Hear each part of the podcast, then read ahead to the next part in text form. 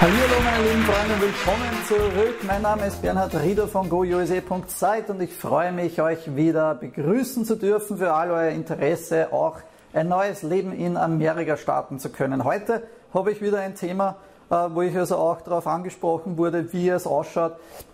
Entschuldige, wenn du dir eine, eine Immobilie in Amerika kaufen möchtest, äh, musst du amerikanischer Staatsbürger sein musst du keiner sein, brauchst du eine Aufenthaltsgenehmigung oder ein spezielles Visum. Wie schaut das eigentlich äh, tatsächlich aus? Nun, wie ihr wisst, ich bin ja mit meiner fünfköpfigen Familie von Österreich in die USA ausgewandert und so verrückt äh, wie ich also auch war, so hatte ich mir also auch in Cash sofort ein Haus in Amerika gekauft. Und ich hatte zu diesem Zeitpunkt zwar ein Visum, ich hatte aber, das war nur temporär gültig, und ich hatte also auch keine Green Card und keine permanente Aufenthaltsgenehmigung. Und ich kann dir jetzt schon sagen, ja, du kannst ähm, also auch ein Haus hier erwerben, ein Grundstück oder ein Haus, und äh, ohne dass du also hier im Grunde genommen ein amerikanischer Staatsbürger sein musst. Nun, Fazit ist es natürlich, wenn du das Geld also in Cash hast, ist das eine andere Geschichte, weil dann kannst du natürlich einfach shoppen, du sagst, okay, ich kaufe das, aber wenn du eine Finanzierung benötigst, dann wird es natürlich schon etwas anders ausschauen, denn wenn du eine Finanzierung benötigst, dann ist es eben so, dass du natürlich also auch hier in Amerika eine Bank finden musst, die also willens ist und sagt, okay, also wie schauen deine Einkünfte aus, wie ist dein Status, wie lange wirst du hier bleiben? Und welche Möglichkeiten dazu gibt es. Und äh, Fazit ist natürlich, dass ähm, hier du unterschiedliche Möglichkeiten hast. Ähm, aber es ist absolut möglich. Und äh, wichtig dabei ist natürlich also auch zu berücksichtigen, dass du wissen solltest, dass es ein Haus oder ein Grundstück in Amerika zu haben äh, natürlich anders ist als wir in Europa. Also zum Beispiel einer der wesentlichsten Dinge ist es, äh, die du verstehen solltest beim Kauf. Das ist ein Plus. Ist es so, dass du also nicht den Broker oder den Realtor bezahlen musst, also den Makler, den Vermittler, sondern das, ist, das Geld wird immer bezahlt von dem, der verkauft. Das ist eigentlich eine wunderbare Sache, denn wenn ich da immer zurückdenke in Österreich oder in Deutschland, wie verrückt es ist, dass ich einen Immobilienmakler, der mir eine Bruchbude vielleicht irgendwo zeigt, ihm dann 3 oder 2 Prozent bezahlen muss, entweder oder drei Monatsmieten oder 2, 3 Prozent vom Kaufpreis. Also da treibt, da hat es mir eigentlich immer, hat's mir die, äh, die, die, die Goosebumps heraufgetrieben. Und ich weiß, dass das ein eigenes Thema ist, weil ich habe auch Freunde, die Immobilienmakler sind und die auch in Österreich und die haben mich immer natürlich schief angeguckt und gesagt, Bernhard, hey, wir, this is a real job, das ist eine richtige Arbeit, was wir machen. Ich habe gesagt, sicher. Ne?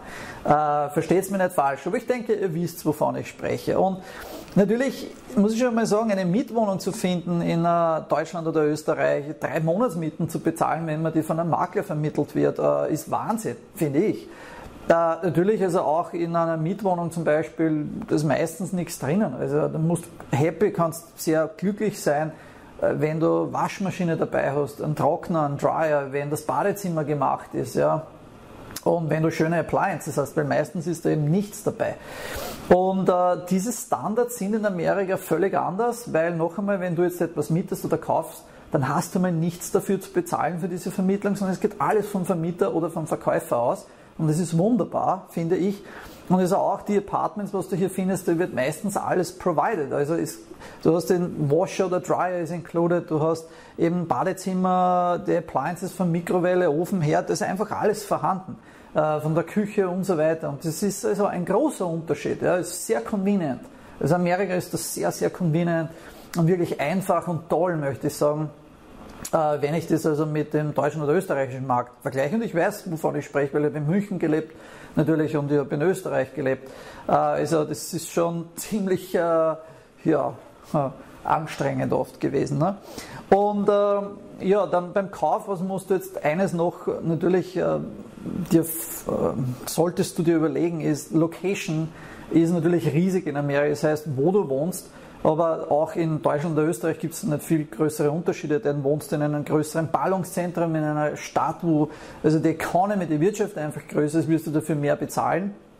Aber hier in Amerika hast du einen relativ großen Unterschied und das ist zum Beispiel beim Kauf von einem Haus zwei Sachen zu berücksichtigen. Das ist erstens einmal die sogenannte Property Tax. Das bedeutet, die äh, Grunderwerbssteuer die Grundsteuer sozusagen ist wesentlich höher in Amerika in den meisten Fällen, als wie du die von Deutschland oder Österreich kennst.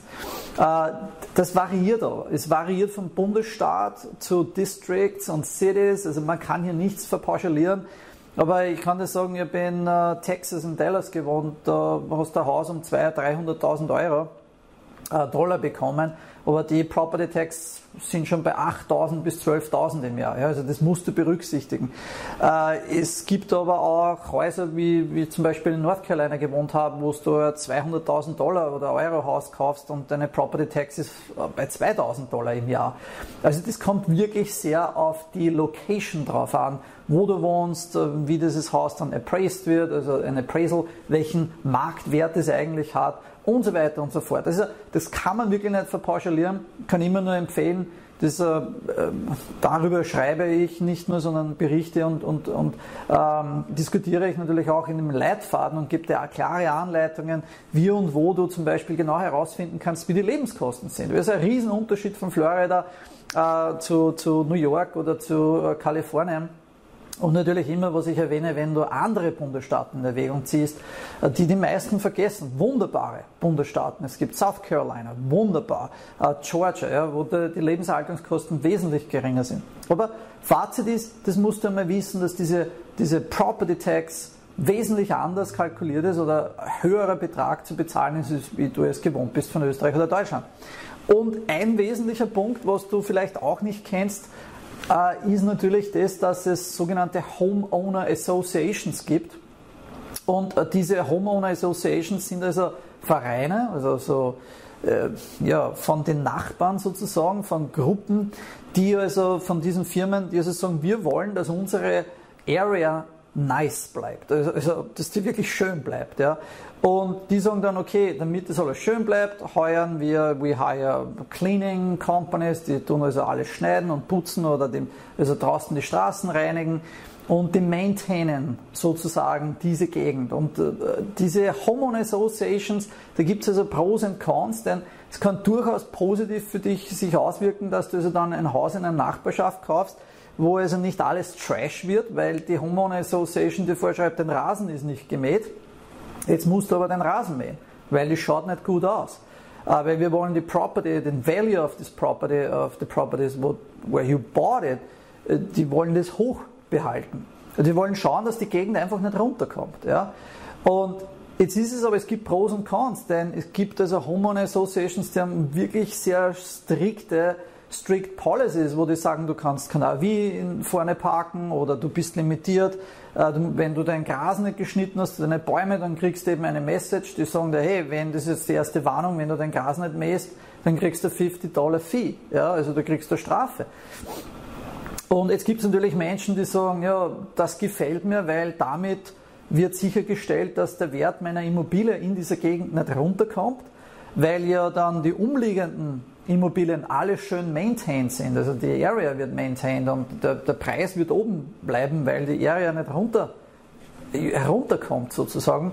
Aber es gibt natürlich auch viele Menschen, die sagen, naja, diesen, diesen Zwang und diese Vorschriften bei dieser Home Association, das kotzt mich an. Ich, ich will eine Freiheit haben. Ich, ich möchte nicht irgendwo mal so einen Cookie-Cutter wo kaufen, wie wir hier in Amerika sagen, also so ein Haus, wo alle gleich ausschauen und dann schreibt mir eine dämliche Homeowner Association vor, was ich zu tun habe. Ich meine, ich muss jetzt Fenster putzen, ich darf mein Auto nicht da parken oder ich, darf, ich habe mein Gras nicht geschnitten und darf die Blumen nicht pflanzen, äh, ich muss mein Dach äh, säubern oder was weiß ich was. Ja? Und ja, das kann schon manchmal, wie ich das mit mir in Amerika so sagen, a pain in the ass sein. Ja? Aber das solltest du beim Kauf einer Immobilie ganz zu Beginn natürlich also auch berücksichtigen. Natürlich auf dem Markt äh, möchte ich da nicht mehr ins Detail hineingehen. Äh, wenn du mehr Fragen hast, da gibt es viele, viele spezifische Punkte, die du berücksichtigen musst. Wie kannst du günstige Immobilien finden? Äh, wo kannst du die finden? Was ist ein Foreclosure? Warum sind diese Häuser in einem Foreclosure? Wie kannst du ein Foreclosure erwerben? Und so weiter und so fort. Aber das sind sehr, sehr spezifische Punkte, wenn du wirklich also ganz hundertprozentig weißt, du möchtest eben ein Haus kaufen. Und auch bei mir war es ja so, ich habe sehr viel recherchiert, aber relativ rasch dann dieses Haus gekauft, weil ich wusste, naja, es ist einfach die bessere Variante, ein einfaches kleines Häuschen zu kaufen. Äh, wunderschöner See dort eigentlich. Und äh, war aber aus meiner Sicht sicher die bessere Variante, dieses Haus gekauft zu haben, weil mit einer fünfköpfigen Familie in dem Haus zu leben und dann keine hohe Miete zu bezahlen, war für unsere Familie zu diesem Zeitpunkt einfach das Passende. Aber das ist etwas, was du auch selbst abwägen musst und wo du sagst, okay, was ist besser? Ist es besser, etwas zu mieten? Soll ich etwas kaufen oder möchte ich mich dort wirklich niederlassen? Und ich denke, da kommt es auch wirklich sehr auf deinen Lifestyle drauf an, ob du im Grunde genommen jetzt in einer Großstadt leben möchtest oder außerhalb leben möchtest, ob du in einer Stadt bleiben möchtest oder ob du weiter reisen möchtest und etwas sehen möchtest. Denn du weißt, der Erwerb einer Immobilie ist schon eine größere Anlage und äh, da solltest du sehr genau überlegen, ob du das tun möchtest. Wenn du noch weitere Fragen dazu hast, Immobilien in Amerika kaufen, könntest du also auch daran interessiert sein, ein Feriendomizil in Florida zu haben. Wenn du vielleicht in der Pension bist, äh, deine Rente genießen möchtest, äh, ja, dann, wenn du weitere Fragen hast, du weißt, wo du mich findest. Bernhard von gousa.site, schick mir eine Textmessage, schick mir eine E-Mail oder schick mir eine Message auf Twitter, texte mir oder schreib mir wo immer einen Kommentar auf meiner Website. Ich freue mich von dir zu hören und ich werde garantiert auf deine Frage äh, also zurückkommen und sie beantworten. In diesem Sinne, alles Gute aus Amerika, wieder bis zum nächsten Podcast oder meinem Video. Ich freue mich von euch zu hören. Schöne Grüße, take care, see you later, Alligator.